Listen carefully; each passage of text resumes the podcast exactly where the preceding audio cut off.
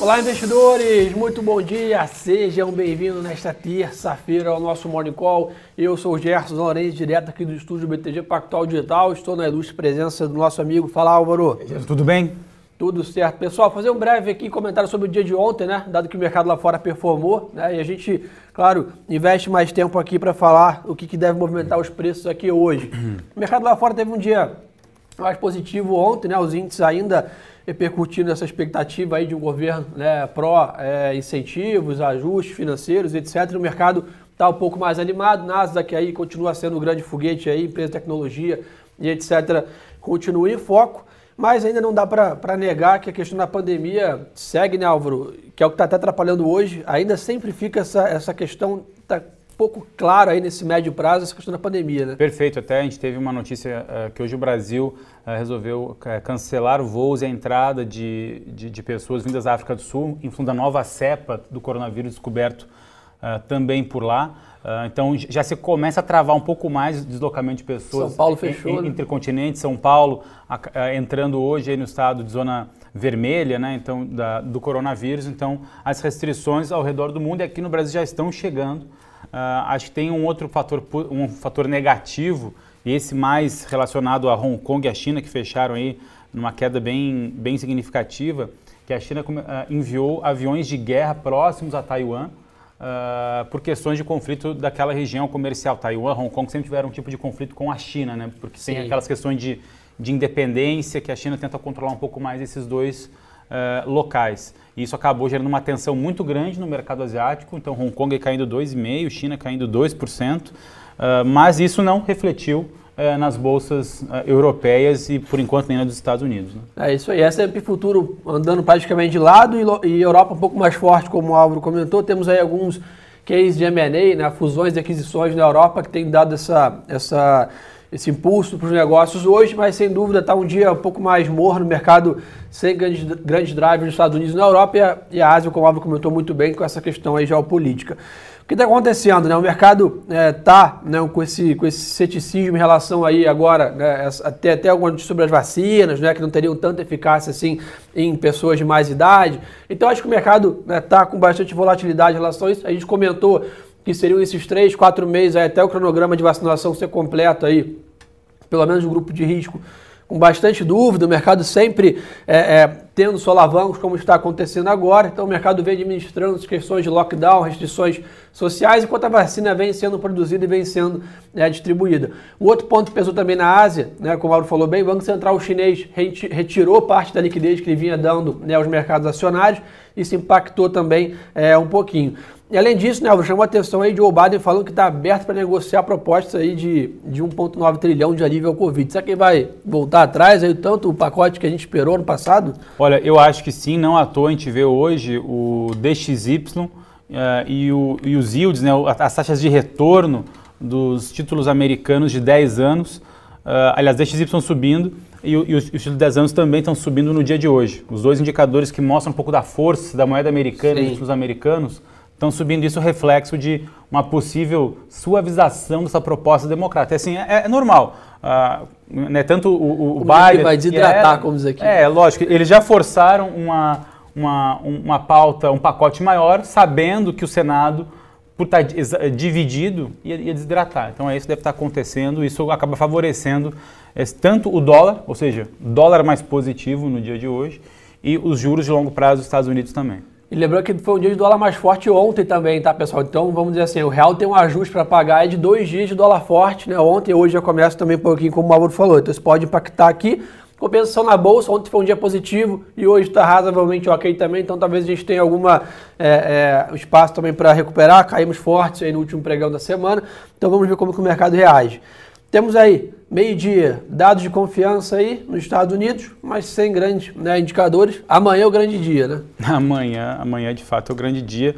Acho que a gente tem a, é, a monitorar, a, principalmente, aliás, falando antes do grande dia, hoje né, saiu aqui no Brasil é, ata do Copom, né? E 8 horas da manhã saiu aí. 8 horas da manhã já saiu, a gente acabou de, de fazer análise mostrando ah, como o Banco Central reiterou ali a, as, a, a, tanto a manutenção da taxa de juros, a retirada do forward guidance, ah, o Banco Central mais preocupado com inflação no curto prazo, uh, tem uma frase ali significativa, eu até uh, acabei por, por destacar aqui, que ele fala num trecho, apesar da pressão inflacionária mais forte no curto prazo, o comitê mantém o diagnóstico de, de que os choques atuais são temporários, ainda que se tenham revelado mais persistentes que o esperado. Ou seja, o que, que o Banco Central diz com isso?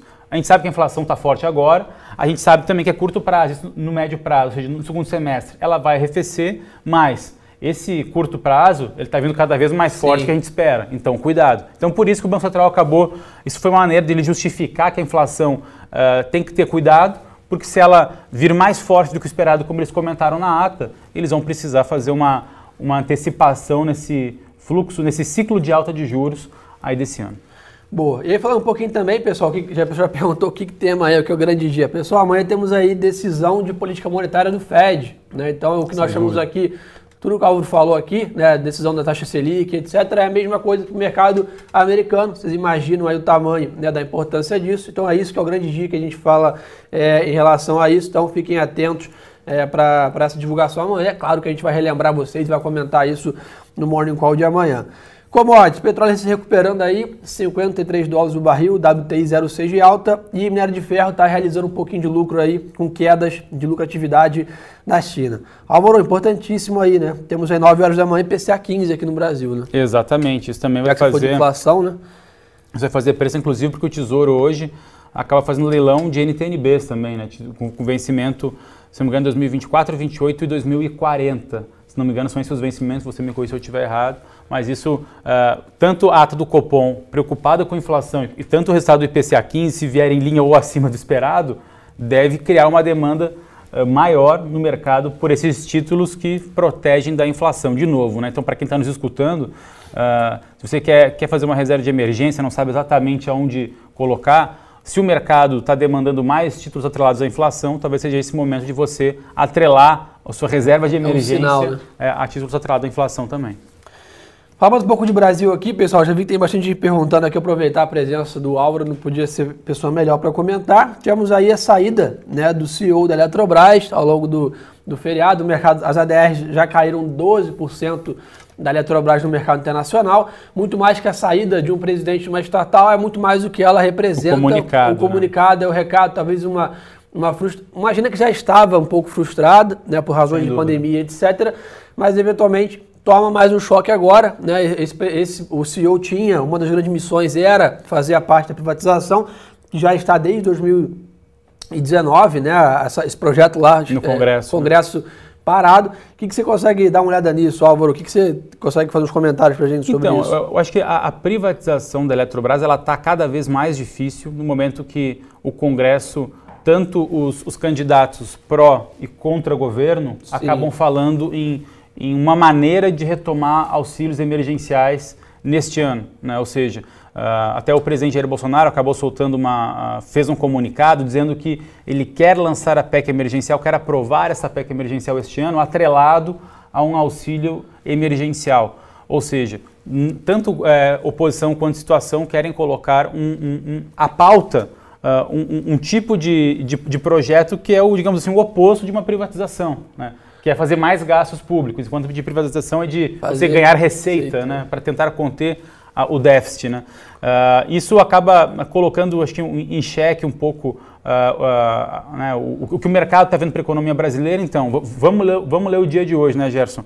A gente teve um, um, um Banco Central falando de um, um pouco mais preocupado com a inflação. Se PCA 15 vier acima do esperado, é uma maior preocupação. Ou seja, curva, a curva de juros hoje pode estressar um pouquinho só por conta disso ainda com comentários de que uh, auxílio emergencial deve sair de ambos os lados, o mercado pode estressar um pouquinho a curva de juros fiscal. no dia de hoje, né? Então, por, por, pela questão do fiscal. Então, uh, essa questão da Eletrobras, privatizações, o, o, o, cenário geral não é bom. Eu acho que o cenário positivo, otimista para a Eletrobras esse ano é você conseguir fazer uma capitalização, uh, que é uma privatização uh, mascarada, vamos dizer assim, onde, você, onde a empresa ela faz mais emissões, ela, governo, não participa, quem participa são os agentes privados. O governo é diluído. E o governo é diluído no percentual da empresa. Ele ainda assim detém majoritariamente uh, individualmente né, a quantidade maior, mas ele já não tem mais, mais 50%, ou seja, ele acaba perde capitalizando e perde controle. Essa pode ser a saída otimista. Boa, para quem quiser anotar aí, então a expectativa aí do IPCA de 0,82, né, que deve vir agora de alta na comparação de janeiro contra janeiro, então fique atento a esse número, né, um número muito acima, foi o que o Cauro falou, são sinais né, que a inflação continua salgada, vamos dizer assim, abaixo disso algum sinal que a gente ainda está com controle, vamos dizer assim, dentro da meta né, da inflação. Uhum. Na parte positiva, tivemos algumas notícias sobre a vacina aqui no Brasil, né, a importação aí da, tanto da vacina da Astra quanto né, da insumos da China, Exatamente. que devem trazer algumas doses aí, o mercado vai reduzindo um pouco a panela de pressão, vamos dizer assim, dessa volatilidade, mas ainda, né, se olharmos números, 2 milhões, 4 milhões de vacinas, é muito aquém ainda da necessidade que o Brasil vai ter em torno desse cronograma, mas sem dúvida, poderiam ser poderíamos continuar sem notícia, então acho que isso pode ajudar um pouco é, os mercados aqui.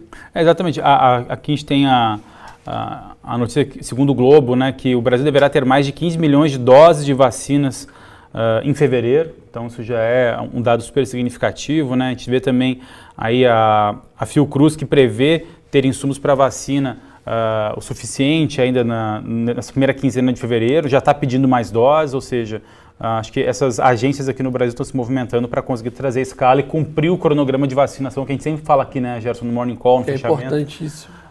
Começou, legal, tem o cronograma, agora tem que executar dentro do cronograma. Se isso for bem executado, o mercado vai gostar. Se executar com atraso o cronograma, o mercado pode começar a estressar e fazer preço. É porque, para lembrar, são duas doses, né, pessoal, a maioria dessas vacinas. Então, mesmo quem está sendo vacinado agora precisa retomar. Né? Então, você tem que ter a vacina ali. Se você não tiver a segunda dose, ela não tem praticamente quase Perfeito. nenhuma eficácia. Ou seja, né, não é tão simples quanto parece.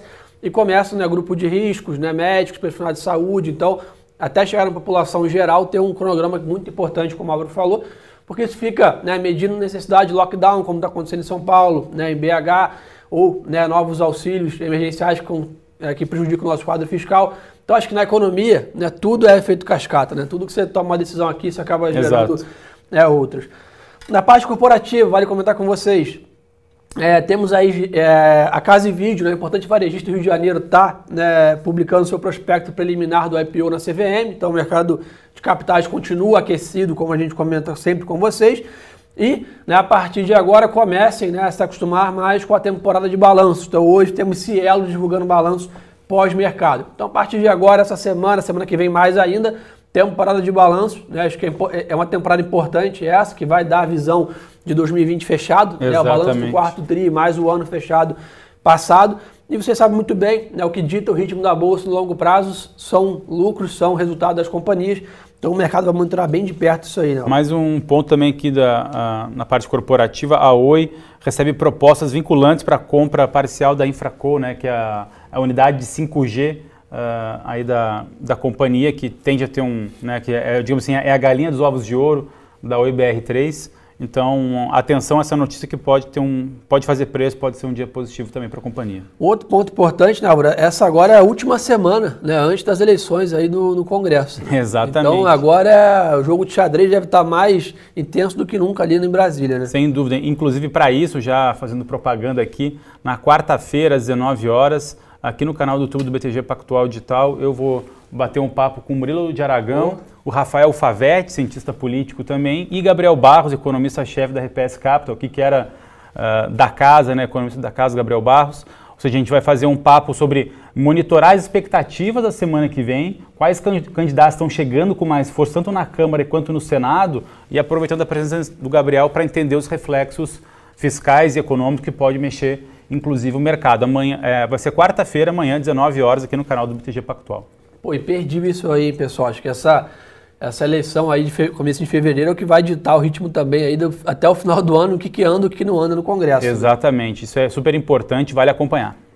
Boa, vamos ver o que estão querendo saber aqui, pessoal. Vamos tirar, bater um papo aqui, investir um tempinho para a gente bater. É, pessoal perguntando aqui, Red Ouro. Continua o mesmo case, né, Álvaro? Nada, nada mudou a nossa tese ainda, né? Continua o mesmo case, acho que vai depender muito também Uh, a gente sempre fala isso, né? acho que o ouro é o que você fala, né, Gerson? Você dá o melhor exemplo de todos. É um seguro, você tem que ter proteção da carteira, não é para você olhar todo dia e ver se está subindo. Uh, mas eu acho que o que pode uh, precificar ouro é, é, o tamanho desse pacote fiscal americano. Se vier muito abaixo desse 1,9, se vier 1,2, 1,1 ou abaixo de um TRI, talvez isso possa prejudicar o ouro, porque isso possa fortalecer muito o dólar.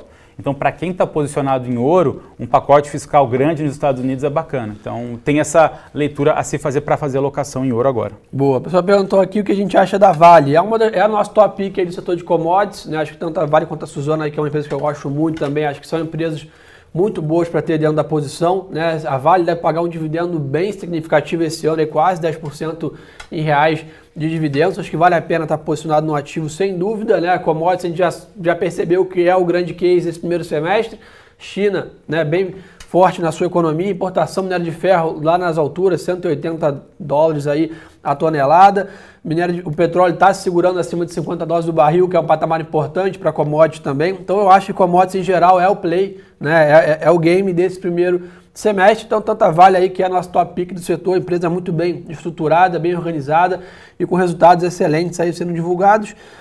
Pessoal perguntando sobre bancos no curto prazo. Difícil ainda, tá? Eu acho que a gente precisa ter uma clareza um pouco mais é, é, forte em relação à, à, pandemia. Né? Os bancos estão sim descontados, né? então vamos dizer assim, né? para quem gosta de procurar preço, para quem gosta de procurar setores que estão, entre aspas, baratos, setor bancário é um setor que ainda está amassado, vamos assim, desde o ano passado. Né? Então acho que tem upside, mas é um setor, digamos, de curtíssimo prazo, mais volatilidade, principalmente pelo esse atraso né, da vacinação, esse ainda né, economiza um pouco mais restritas aí de, de, distanciamento social. Então acho que é um período ainda de mais vol, mas eu acho que ainda pode ser o setor esse ano que mais vai dar né, resultado, mais vai dar é, retorno, devido realmente a ter ficado bem descontado aí é, recentemente. Exatamente, meu caro. É, tem até uma pergunta aqui sobre, uh, uh, sobre a entrada de, de gringos, se continua a mesma média de dezembro. Olha, na verdade até o, o mês de janeiro já ultrapassou uh, o mês de dezembro na entrada líquida de investidor estrangeiro. A gente já ultrapassou 4 bilhões de dólares agora em janeiro, sendo que uh, dezembro fechou uh, um pouquinho abaixo de, de, de 3,9, foi 3,850 uh, bilhões de dólares. Ou seja, janeiro já ultrapassa. De novo, pessoal, a liquidez no mercado internacional está muito grande, as vacinas estão aproximando, é um movimento natural. De, mas agora, para esse otimismo se manter e continuar uh, fazendo a bolsa aqui no Brasil subir agora por conta do estrangeiro, é preciso que a gente tenha a nossa lição de casa sendo bem feita. Por conta disso, cuidado com o otimismo, porque pode ter algum tipo de correção. Exatamente, acho que foi o que eu falei com vocês semana passada, não lembro se foi na quarta ou na quinta, né, pessoal? Que apesar do, do médio e longo prazo estar tá otimista, o curto prazo, sem dúvida, vai ter grandes solavancos aí então é sempre importante manter aquela reserva de oportunidade, a proteção lá no ouro que o Álvaro deu call, o dólar na carteira. Não dá para imaginar que está tudo ainda né, céu de brigadeiro, pelo contrário, tem bastante nuvem ainda e, e tempestades à frente para a gente passar, pessoal. É, B10 continua caindo, sim, tá? Então acho que isso deve dar um ajuste aqui no Brasil hoje. É, quem deixou o like aí, muito obrigado. Nero de Ferro está realizando um pouco hoje, tá, Ronald? Então a gente está vendo o mercado caindo um pouco lá fora na parte de minério. Tivemos alguns dados aí de usinas na China abaixo das expectativas, o mercado está sofrendo um pouquinho, mas se comparar, acho que ninguém imaginaria que veria o minério de ferro nesses patamares atuais. Então, é natural o mercado realizar um pouco também, tá? Mas estou querendo saber aqui. O Luan está elogiando aqui, falou que é a dupla titular do Morning Call. Ah, coisa linda. Vamos lá. É, bom dia, bom dia. Pessoal perguntando se nosso call de dólar continua aí, 5 é, e baixo final do ano. 4,90 é o nosso call para final de dezembro. A gente todo mês faz um relatório com o cenário do câmbio, então em fevereiro a gente sempre vai atualizar esse cenário mês a mês. A gente está com o nosso call de mais estressado de 5,50 e o mais otimista de 4,70. Assim, Pô, mas aí fica fácil fazer projeção de câmbio, né? Mas o, o, cenário base mesmo é o 4,90. A gente acredita que a gente deve avançar em PEC emergencial, em reformas uh, ao longo desse ano. Mas claro, se essas coisas não avançarem, se mudar o rumo, de a gente voltar a fazer ajuste para fazer mais gasto, ou sei lá, ah, no meio do caminho o governo resolve aprovar o orçamento de guerra, aí vai ter que rever a projeção mesmo, porque não é isso sendo considerado no modelo. Mas por enquanto, se tudo der certo, liquidez lá fora, jogando o dólar na economia brasileira e a gente fazendo essa lição de casa, 4,90 no cenário base. Isso aí, pessoal. Então acho que por hoje é só. Desejar a vocês aí uma ótima semana de negócio. Queria relembrar a todos, o meu Instagram do Álvaro está aqui no PIN, arroba e arroba Álvaro S. A gente tem uma enxurrada de conteúdo no intraday para vocês aí sempre saindo. Então não deixem de seguir a gente lá nessa rede social. A gente está sempre aí, você está almoçando, tá tomando um café, passa lá no nosso Insta, sabe o que está rolando de indicadores de vacina no mundo. Então a gente cria mais um canal de conteúdo para vocês aí. Então segue a gente lá no Insta, pessoal. Muito obrigado pela super audiência de hoje aí, quase 2.700 pessoas aí no, no comecinho de semana. Uma excelente audiência. Contem com a gente ao longo da semana aí. Álvaro tem mais lives. A gente está aqui no Morning Call sempre também. Porque, pessoal, afinal de contas, o melhor ativo é sempre a boa informação.